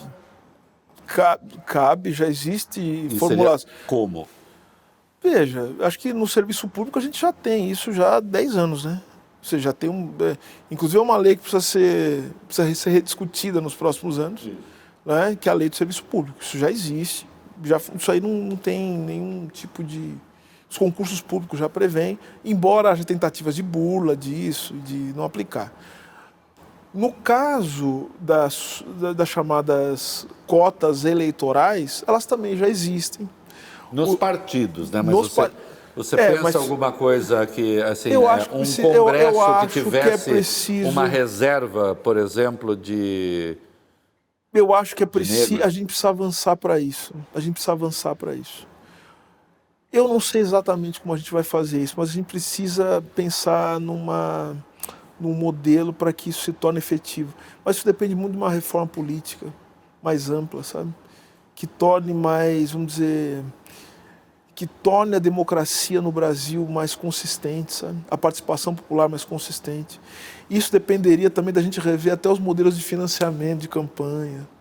Né? Porque, veja, não, é, não, não tem escapatória. Né? Porque se a gente não conseguir aumentar as condições de representatividade de certos grupos, né, a gente não consegue, portanto, estabelecer também uma forma de ocupação racional dentro do parlamento que leve a questão racial em consideração. Então, eu acho que, eu acho que já existe todo um acúmulo a respeito. Não, é, você é o grande especialista em Suprema Corte no Brasil. É, metade da população brasileira acha que a Suprema Corte errou de deixar o presidente Lula preso 580 dias. 580 e tantos dias. Quase 600. 580. 580. Outra parte da população Sem brasileira prova. acha que a Suprema Corte errou de soltar o presidente Lula. E me- quem está no meio disso tudo acha um absurdo, porque hora prende, hora solta. Ah, O que está acontecendo no Brasil? E aqui, é importante deixar claro, nós estamos diante de um jurista, não de um especialista em, em antirracismo. Isso é um pedaço do problema do sistema de justiça. eu acho Tem o- outros Eu acho o aspectos seguinte... É, O jurista que, aliás, aparece na lista de... cotados para o Supremo Tribunal Federal. Eu, eu acho que o, o, o absurdo, um absurdo da prisão do, do, do presidente Lula, foi é, é o resultado já de um sistema de justiça que funciona de uma maneira absolutamente é, equivocada. Eu vou explicar por quê. Para se chegar à condição de, de prender um presidente da República, é, e mais do que isso, né, de se permitir que uma, uma parte expressiva do sistema de justiça funcionasse como funcionou, com essa operação Lava Jato, que nós já sabemos agora do que se trata. Né, E você foi um dos primeiros a demonstrar isso, né, com suas obras. Fomos. Fomos, foram, né? Foram. Fomos os três. É, a demonstrar o que significava essa, essa operação Aliás, eu sou meio grato a elas, porque a operação, porque ela nos uniu de algum jeito, né? Pessoas tão diferentes. Não, porque, veja, é uma, foi uma, um- Nós somos tão diferentes assim? Não, não, de áreas diferentes. Ah, entendi. Não, mas foi, mas, mas, mas foi, mas, mas, de fato, você vê a fragilidade, quando você vê certos grupos dentro da burocracia estatal né, que conseguem fazer o que fizeram, assim, assim, acho que é, primeiro que eles não teriam conseguido fazer isso se já não houvesse uma profunda fragilidade da forma de funcionamento do sistema de justiça brasileiro. Né? Você se permitiu um juiz, né? um juiz de piso, né? como se diz, fazer o que fez. É, demolir as instituições democráticas brasileiras. Juiz de primeira instância, é. no caso, está falando, né? Ele piso, é, seu, é, o juiz, é, o juiz que está no, no, no, primeiro grau. É um juiz de piso. No, primeiro, no, no térreo. Você vê que, de alguma maneira, né, e você vê, de alguma maneira, a, a, o, o Supremo Tribunal Federal, de alguma forma, tenha ficado, por conta de uma série de pressões, né, é, é, vamos dizer, é, tolhido, né, ou de alguma maneira limitado para conter as ações desse, dessa parte da burocracia estatal, que não tem nenhum compromisso com a democracia, demonstrou que não tinha, é porque você tem um funcionamento do sistema de justiça. Agora, vamos pensar, veja como a gente liga os assuntos. Né? A gente não está falando da questão racial, não está falando de pobreza, de minoria, mas eu quero dizer o seguinte, você só consegue fazer isso com o presidente da República, né, com a força que tem o presidente Lula manter 580 dias preso, se você já testou isso num monte de gente pobre, preta, né, e que não tem a menor condição de se defender. Você precisa criar um sistema que torne isso possível. Então, se isso aconteceu com o presidente da República, Pode você imagina o que acontece com as pessoas Aliás, que não têm a né? condição de se Eu defender. Eu acho isso espetacular, é fundamental. Isso é fundamental a gente isso é pensar é fundamental, nisso. Isso é fundamental. fundamental. A gente pensar nisso. Ou seja, nós temos um sistema que funciona contra a população brasileira, contra o for pobre, ou seja, que é capaz de funcionar contra qualquer um de nós, dessa maneira. Então, assim, é um, Brasil, é um país que permite, nas delegacias, no, permite a tortura, que permite. Veja, isso aí só permite esse tipo de prisão, tortura, de violência. Quase 800 mil presos e 40% estarem lá então, sem trânsito em então, julgado. Então, quero dizer para vocês uma missão que o presidente Lula me deu. Quero contar para vocês aqui. Conta. Para todo mundo. Conta para todo mundo. O presidente Lula chegou para mim muito preocupado e eu vou cumprir a missão que ele me deu, vou fazer o que for possível para fazer, o necessário, mais do que possível. Ele chegou para mim, pegou no meu braço, me chamou para uma sala e falou assim: Silvio, é, eu acho que a gente precisa fazer alguma coisa a respeito das pessoas que, palavras dele, tá? Que estão presas e não mais deveriam estar. Me apresente, portanto, um programa, um projeto para que a gente consiga fazer alguma coisa, um mutirão, para tirar das prisões brasileiras. 700 mil pessoas. 700 mil pessoas estão presas hoje no Brasil, 400 mil em prisões cautelares. Ou seja, em decisões que determinaram o encarceramento dessas pessoas sem trânsito julgado, sem que elas terminassem de se defender. Pessoas que estão presas que já cumpriram pena, pessoas que estão presas não precisariam estar, né? justamente porque a prisão ela se impõe como última rácio. Né? Então, ou seja, é preciso fazer um negócio desse. Se eu sou ministro dos Direitos Humanos, eu preciso olhar para isso, eu preciso fazer alguma coisa. Porque, olha, quem conhece o mínimo de criminologia, sabe como é que funciona a lógica da ocupação dos territórios pelo, pelo crime, sabe muito bem que é, o que acontece dentro das prisões, a lógica da organização das prisões, ela não vem das periferias para a prisão, é o contrário, vem, vai das prisões para as periferias. É isso que acontece. É preciso, Essa lógica de violência. É, é, quem está acompanhando a gente precisa saber que o encarceramento que se promove no Brasil fortalece o crime organizado em Recruta vez de enfraquecer. Fortalece o crime é organizado, a violência. Recrutamento. É, fortalece a violência. É o contrário da, daquilo que parece óbvio. Né? O que parece óbvio é vamos tirar os bandidos. Não, a hora que você encarcera em massa, você está fortalecendo e frivolamente. Vamos lá. Porque o filho da classe média, que é pego com uma ponta de maconha, vai para casa. E o filho da periferia, o filho do pobre, o negro e pobre, vai para a cadeia. E aí ele é recrutado pelas organizações criminosas que o transformam em assassino, e que o transformam num soldado das organizações criminosas. De sorte que você tem um Estado que acaba sendo o Estado gerador da máquina do crime, o que é, é, isso, é, é, é um negócio absolutamente... E eu, eu, acho que o sistema de justiça envolve outras coisas também. A gente tem que falar, quando for o sistema de justiça, tem que falar dessa questão, mas tem que falar também sobre, sobre regulação econômica. Acho que são várias coisas que a gente tem que falar sobre quando fala de sistema de justiça. Então, se, falar de sistema de justiça é falar como é possível criar um ambiente social, né, é, em que comportamentos violentos, conflitivos, comportamentos que de alguma maneira levem ao, à deterioração das condições das pessoas, como eles possam ser limitados. Acho que o sistema de justiça é isso. O sistema de justiça é, é, é o, o locus da absorção dos conflitos sociais. Só que a gente está fazendo o contrário. O sistema de justiça brasileiro está tá funcionando como um potencializador dos conflitos sociais. E a gente viu mais uma vez o que aconteceu com o caso da Lava Jato. E, e, e me preocupa muito, né? ou seja, eu, eu, acho que o que a gente precisa fazer nos próximos tempos é, não é combater o que foi a Lava Jato, mas o lavajatismo, que eu acho que esse aí ainda persiste. E a gente precisa da é, isso, isso não do, pode que, que, que, implica o ódio ao Estado, o ódio a políticas públicas, o, o ódio à política, vamos, vamos, o ódio à política. Vamos a, um vamos a um termo que parece estar superado, mas o Valfredo vai gostar porque eu sei que ele, ele é, do, do ponto de vista das convicções ideológicas, ele é desse pessoal. É, é, que é contra isso, né? O entreguismo. Isso. É um agente entreguista que não gosta do Brasil, que quer destruir a capacidade do Brasil se ser um país soberano as nações competem. É, é, a gente parece que esquece é disso. É isso, é isso. É uma gente que não liga para pobre, que não liga para preto. Não é? Vamos lá, o lavajatismo também se alimenta desse ciclo de violência histórico no Brasil contra as populações mais pobres. Nós temos, existe o conceito da transversalidade, né, que são valores, digamos assim, que atravessam todas as camadas de governo, todas as esferas de governo, todos os ministérios o direitos humanos é um desses valores. Né? O, a, o, Ministério dos Direitos Humanos é uma dessas pastas, o Ministério do Meio Ambiente é outra pasta.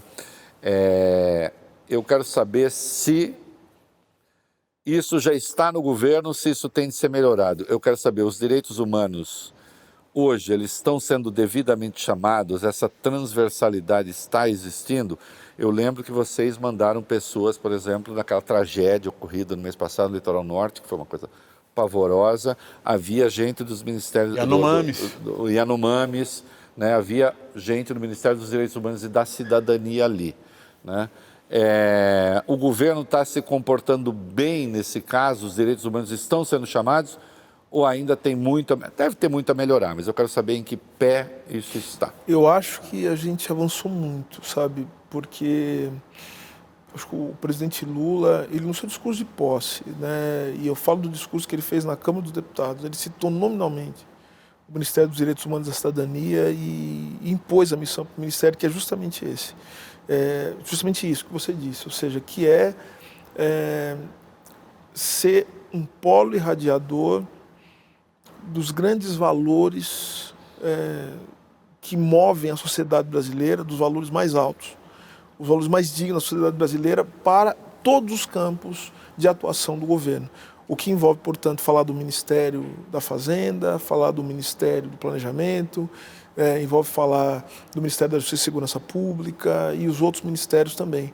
Ou seja, a promoção dos direitos humanos e da cidadania tem que ser uma missão levada a cabo por todos os ministérios, mas o centro formulador, irradiador e até mesmo executor de certas políticas ligadas a isso tem que ser o Ministério dos Direitos Humanos. Só que agora a gente está com uma luta, né? Porque, veja, isso aí não, isso aí não é um dado. Né? Nós vamos precisar, de fato, mobilizar a sociedade brasileira, conversar cada vez mais com os integrantes do governo, né? quero conversar cada vez mais com o presidente Lula para que o nosso grande legado, o meu legado e o legado do presidente Lula fundamentalmente seja que os direitos humanos se tornem uma política de Estado, não apenas uma política de governo. É, eu queria falar assim, é, eu não estou dizendo que sim, não é uma coisa de cara de acusação, é, mas assim, porque senão há, há uma tendência meio inercial para que seja uma coisa claro, meio ornamental, não. né? Assim, ah, temos, Renato, Renato, posso contar uma ideia? o Ministério posso contar uma coisa que a gente quer fazer? Sim, claro, o, o, o Valfrido, eu não sei se já falei sobre isso com você, Valfrido, mas eu, mas eu acho que você, como também um, um homem que conhece o direito administrativo, tal como o nosso querido Rafael Valim, né? Que, irmão. que a gente manda um abraço muito fraterno, acho que há de concordar comigo. Sabe que o que eu gostaria de fazer, assim mesmo, deixar é, como uma grande experiência no Ministério? Eu queria que o Ministério dos Direitos Humanos e da Cidadania tivesse funcionários de carreira. Eu queria que, criar um, um, um cargo mesmo, um cargo público, de analista e de técnico em direitos humanos e promoção da Um deep cidadania. state. Não fala isso, não fala isso, não fala isso. Senão fica aparecendo assim, os conspiradores, né? Os conspiradores dos direitos humanos. As flores do mal contra nós. mal. Mas você percebe? Então, mas tem que ter. Por que, que eu acho que tem que ter isso? Porque o Ministério dos Direitos Humanos precisa ter memória. Precisa ter. precisa- porque o que salvou, por exemplo, o IBAMA de não ser destruído totalmente, a FUNAI, o Ministério da Saúde, foi justamente a existência de servidor Claro. de carreira. Só que assim, é um debate, não é fácil, porque a gente precisa tomar cuidado também para não criar uma burocracia estatal e infensa a democracia. Que é o que a gente estava criticando agora há É, pouco. o tal do deep state. É, é isso que a gente não pode fazer, mas a gente precisa ter gente que se, eu- é um, veja, eu estou pensando aqui num tipo de servidor público, até mesmo pelo objeto com o qual trabalha, que seja diretamente relacionado aos movimentos sociais, relacionado também aos grupos mais vulneráveis, que tenha que estar em contato direto. Tem que ter accountability Sim, social. accountability, exatamente. O cara tem que- tem que e responder alguém todo sim, dia ali. E tem que ter o sujeito que conheça e saiba quais são as necessidades das pessoas e como resolver problema. Ah. Não pode ser o cara que tem sua boa vontade, fala, puxa vida, vamos ajudar, vamos fazer. Não é isso, tem que saber como resolver o problema. Você está com um problema aqui, a pessoa com deficiência, como é que a gente arruma uma cadeira de roda, como é que a gente arruma uma, forma de acessibilidade. Tem que saber fazer, tem que ser um técnico. Produzir alguém que conheça. substâncias e substantivos, não apenas adjetivos. E mais, e- eu acho também que eu queria deixar como legado fundamental que eu acho. Eu até conversei com o padre Júlio Lancelotti semana passada a respeito disso.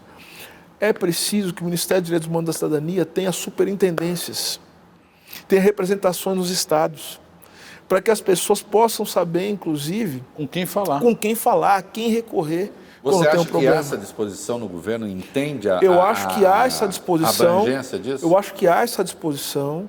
Eu acho que há um interesse por parte do governo, mas há também uma necessidade cada vez maior de demonstrar o quanto isso é importante, inclusive para o sucesso desse governo, que é um governo que nasce compromissado com os movimentos sociais, nasce compromissado com os movimentos populares, que nasce compromissado com, com o povo brasileiro e com a democracia.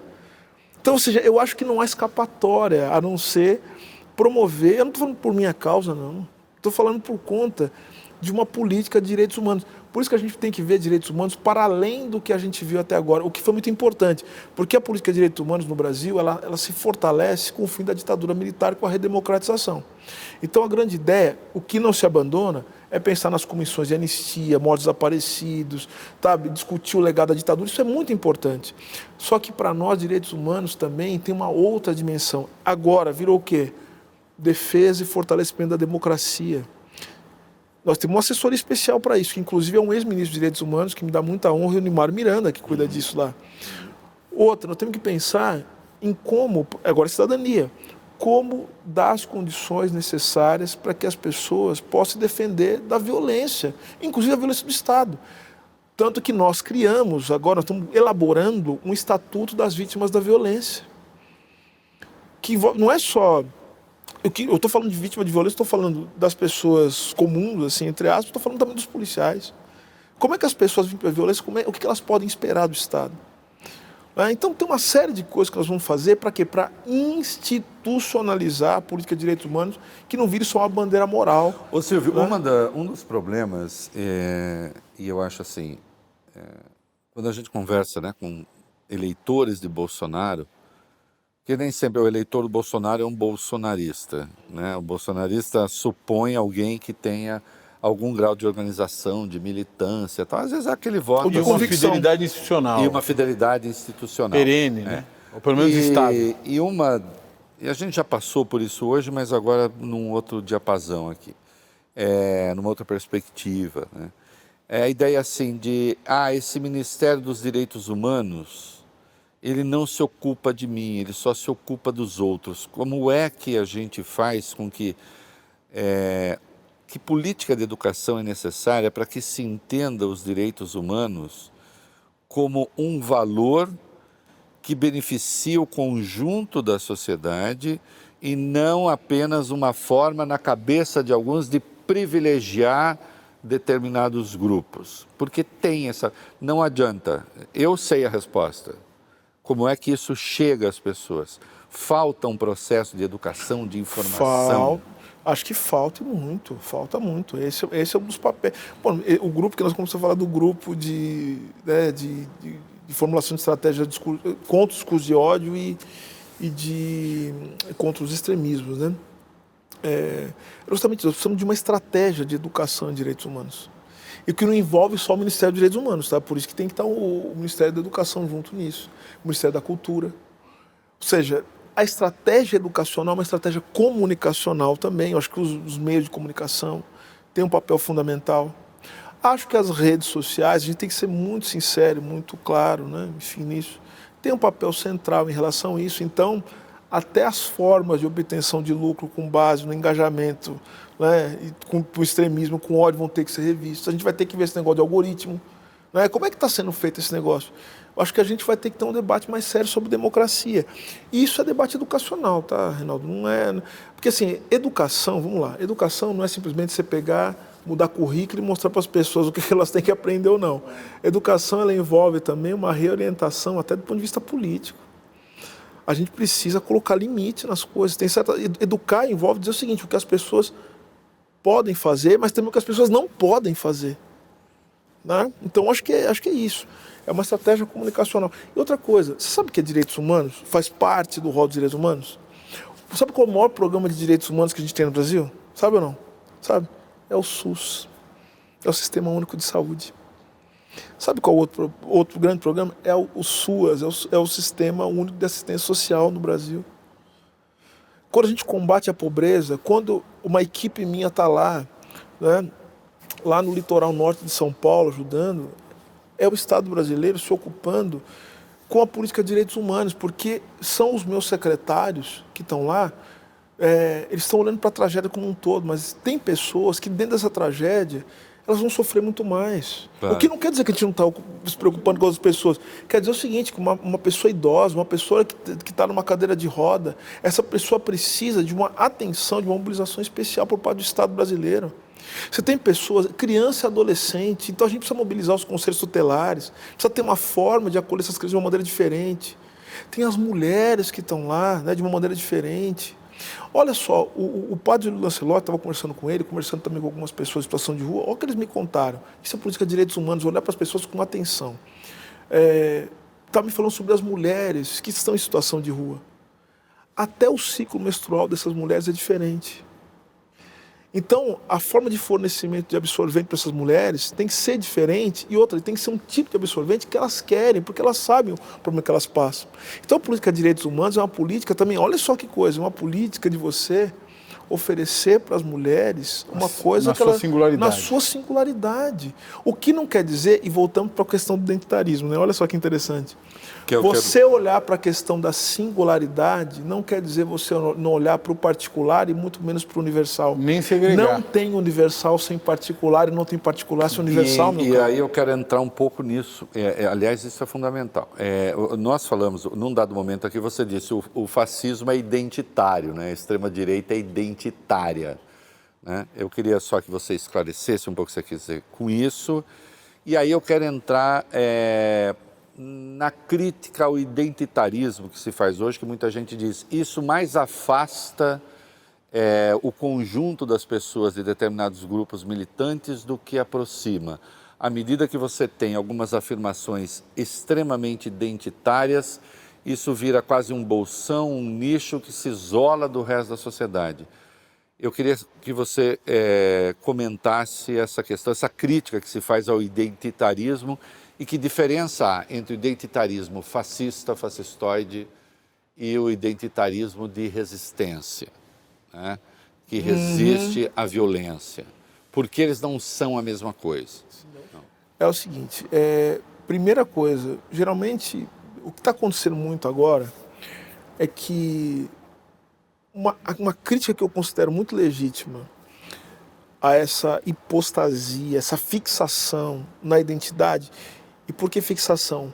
Porque as pessoas reduzem o fenômeno político e a política à afirmação da identidade. Isso é uma armadilha, né? Por que uma armadilha? Porque você acaba sendo uma, querendo ser uma versão melhorada de si mesmo, né? É, e, e, tem até um autor chamado Anselmo Yap, que ele fala o seguinte, olha, se a gente ficar nessa, nessa coisa da identidade, sem fazer a crítica, né? Que é uma crítica mais ampla, uma crítica à política, uma crítica do sistema, né? a, gente vai acabar, é, a gente vai acabar pedindo muitas vezes para apanhar de um policial que seja da mesma identidade que a gente. E aí é nisso que termina, né? Ou seja, é aquela figura, né? É um avião, né? Bombardeiro, vestido, assim, pintado com as cores do arco-íris, né? Você percebe? Então a gente cai nessa armadilha, essa armadilha da identidade. Quais são as armadilhas? São duas. Primeira é a fixação da identidade. Qual é a segunda armadilha, que é tão perigosa quanto? É não levar a identidade em consideração, porque identidade é um dado concreto. É a forma com que as pessoas se colocam no mundo. Então, veja, classe trabalhadora, assim, não é uma coisa abstrata, é uma coisa que faz sentido e que tem uma identidade dentro das condições em que ela é forjada. A classe trabalhadora brasileira, na sua concretude, não é a mesma coisa que a classe trabalhadora nos Estados Unidos. Usar um termo que o Reinaldo você conhece bem.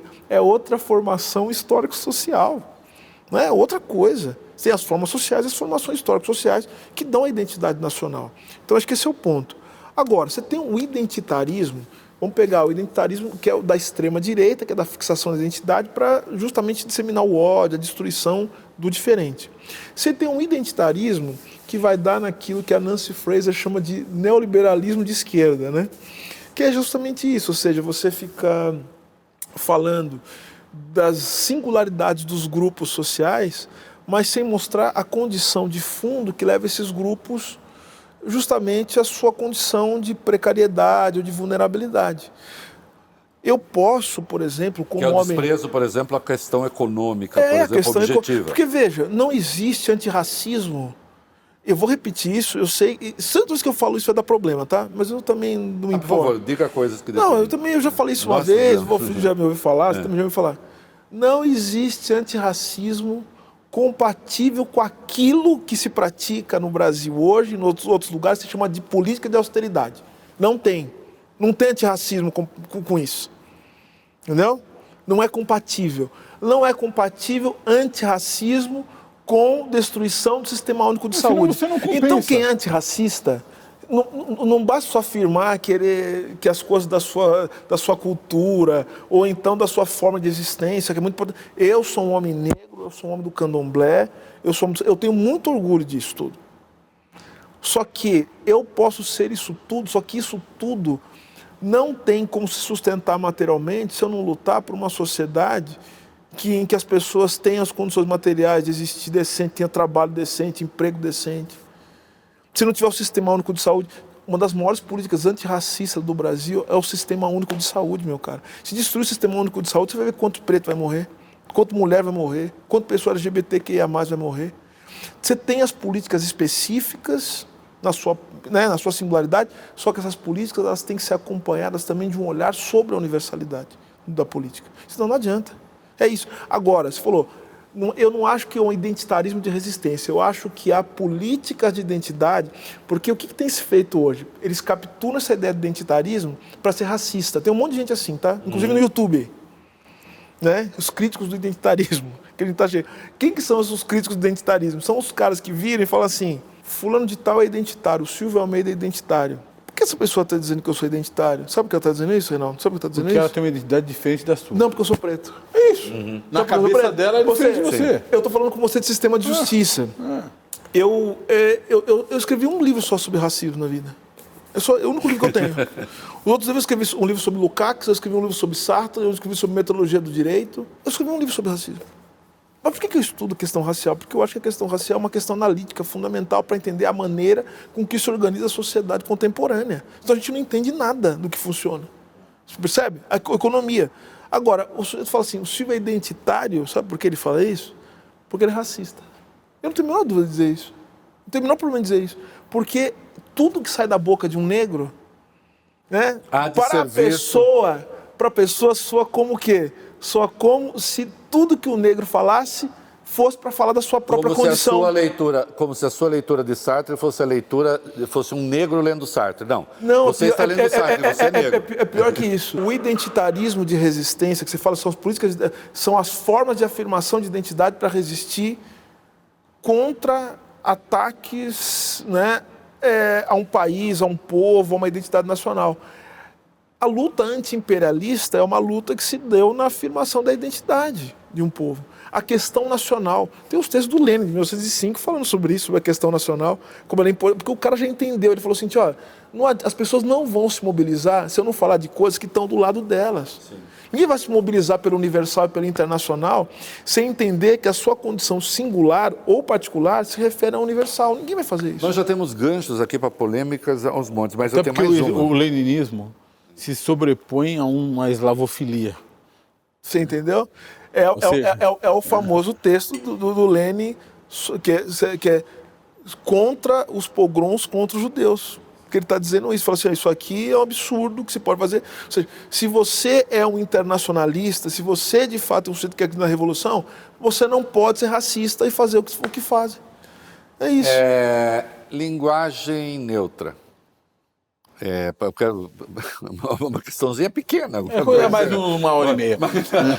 Não, é, já, já vamos encerrar, mas, é, mas ao mesmo tempo tendo tempo a todos responder. Todos vão entender que você tem que fazer essa é, pergunta. Todos, todas, todes, é, linguagem neutra, sim, não. Eu não emprego, por exemplo, porque eu entendo, eu entendo, eu entendo que é, isso em português, em línguas neolatinas, tem, por exemplo, uma coisa diferente do inglês. Então, ou do alemão. Acho, ou do alemão. Então, assim, é, é, acho que não cabe.